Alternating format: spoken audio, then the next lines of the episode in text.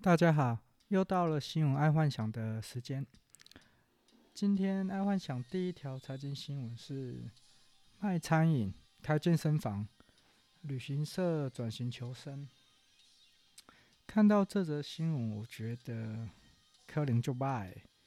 虽然旅行社跟餐饮有关系，所以进军餐饮我觉得还好。可是如果是开健身房，这这个就蛮大问号了。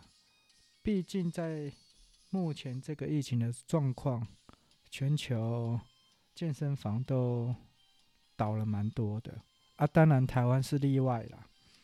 但是因为疫情的关系，推波了在线上运动这个这个区块。所以现在在开健身房，好像是有一点太晚了，还是怎样？所以可能这个会蛮大的疑问。然后第二个财经新闻，曾经预测一九八七年黑色星期一的经济学家，现在关注美国大选的抛售机会。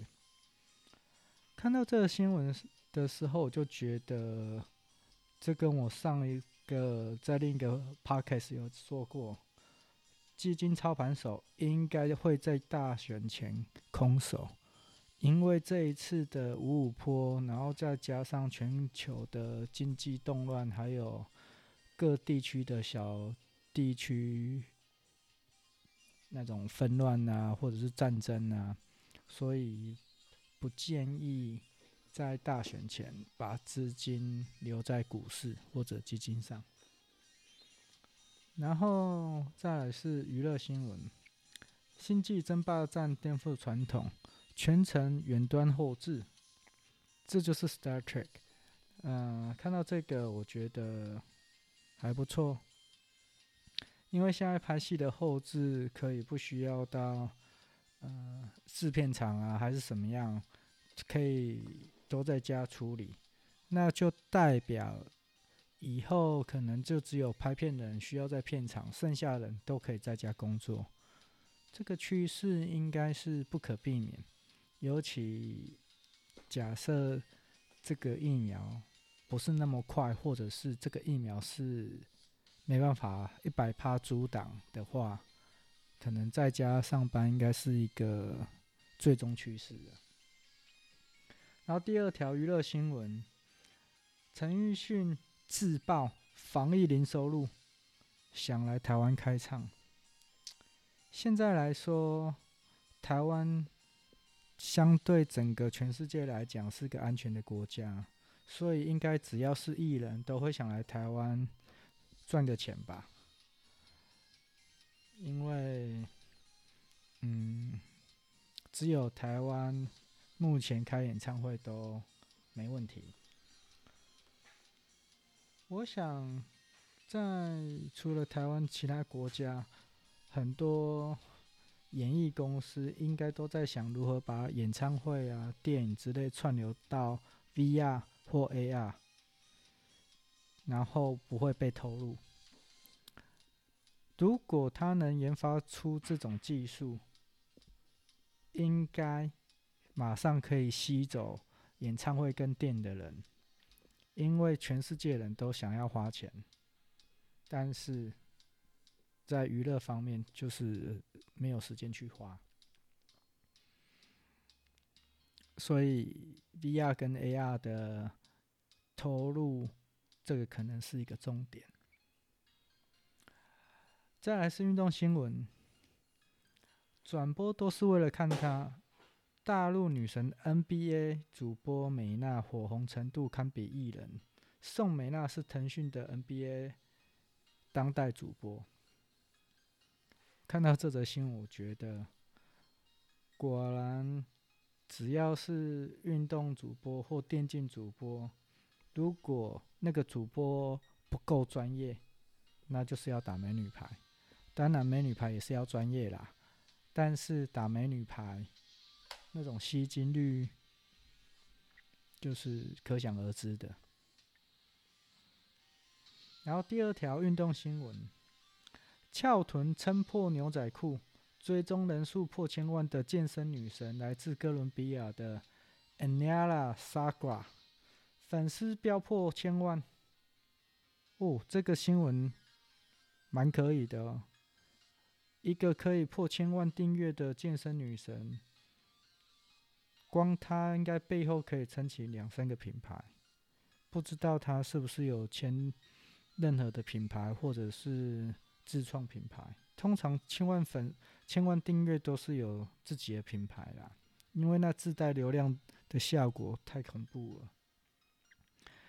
再来是国际新闻，川普向幕僚抱怨防疫专家福佛奇是个灾难，听腻了他那些白痴说话方式。但其实这个新闻出来，应该对川普也是一个重伤，因为美国目前会这么严重，就是川普的问题啊。啊，假设如果现在没有要选举的话。应该佛奇会被换掉，感觉上了。然后再是第二个国际新闻：NASA 会在月球建四 G 网络。Nokia 在星期一的时候有宣布，美国 NASA 已经选择在月球建立第一个四 G 移动网络基地台，由 Nokia 提供设备。预计在二零二二年下半年正式启用。哇，看来 SpaceX 的进程跟那个 Amazon 的那个 Blue Origin 进程感觉蛮快的哦。因为看来月球中继站应该快了。如果四 G 先行，应该在二零二三年就会有基地台，二零二四年就有太空人登陆。那么，在二零三零应该就会有月球基地了。毕竟只要有通讯，那么在月球上发生的事情都可以远端遥控了。嗯，这个新闻还蛮值得关切的。NASA 在月球建四 G 网络，蛮厉害的。好，那在第三条新闻，中二太空危险的接近引发关注。太空垃圾触目惊心，怎么办？看到这个新闻，我第一个是想到，那 SpaceX 怎么办？SpaceX 打算要发射四万颗的卫星，那假设这个太空垃圾没有解决，它那些卫星可能很容易就坏掉了，时不时就坏掉。所以目前我大概搜索一下状况。好像没有真正去处理太空垃圾这一方面的呃民间公司，或许可以考虑去发展清楚太空垃圾这一个民间公司，应该会有企业像 SpaceX 或者是是国家委托他清除，不然。大家发射一堆卫星上去，然后被破坏掉，也不是办法。然后再来是生活新闻：一年夺命逾千万，医生揭露超 NG 的饮食习惯，赶快戒掉。然后第一个就是吃太多的钠，第二个是吃太少的全谷类，第三个是水果吃太少。第四个是坚果跟种子类吃太少，第五个是蔬菜吃太少，第六个是摄取太少海鲜中的 Omega 脂肪酸 Omega 三哦，然后第七个是膳食纤维太少，第八个就是食饮食中缺乏多元不饱和脂肪酸，第九个是豆类吃太少，第十个是反式脂肪吃太多，第十一个是钙质摄取过少。第十二是含糖饮料喝太多，第十三是加工肉品吃太多，第十四个是乳制品摄取太少，第十五个红肉吃太多。综合这十五个，我发现就是很简单：第一个盐，第二个水果蔬菜，啊，多吃水果蔬菜；第三个就是多多吃坚果跟鱼类，反正就是 Omega 三的东西。那基本上就是这个。少盐，多蔬果，多蔬菜，然后好油。记住，不吃东西不代表身体健康，身体一定要有好油，才能让身体的机能是保持正常的状况下。然后再来是健康新闻，这个跟刚刚那生活新闻有点相关，就是不止山西主要注意，外食缺乏三个营养素，恐害干眼症找上门。看到这个新闻，我发现我周遭认识的人还蛮多有干眼症的，而且才四十几岁、五十几岁的就有干眼症了。可能现在大家用手机呀、用电脑用的很多，所以干眼症蛮还蛮多人有的。而、我自己建议啦，叶黄素没什么。叶黄素没什么用，虾红素不错。然后虾红素全世界有三个地方，好，大家再 Google 一下，我帮我不帮人家打广告。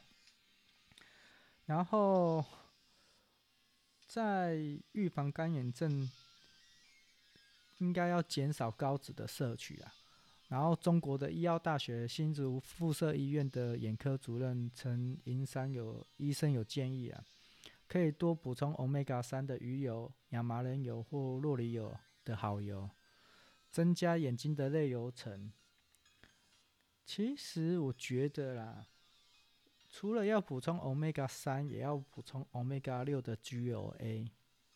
记得是 Omega 六的 GLA，因为我们在大多时间我们已经摄取过多的 Omega 六。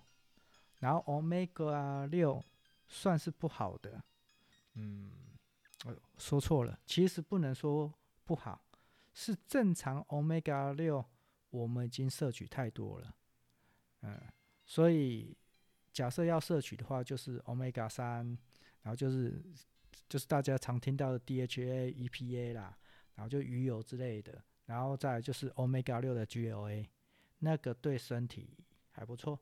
哦然后再来是科技新闻，科技新闻，脸书推机器学习翻译工具，可以直接翻译一百种语言。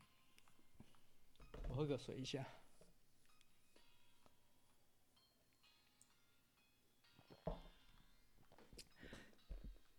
假设脸书这种 AI，再加上马斯克之前。在介绍的人脑晶片，我觉得应该很很快就会有像哆啦 A 梦，他当初一个口袋工具翻译连稿，人根本不需要学习语言，自动输入到脑海里。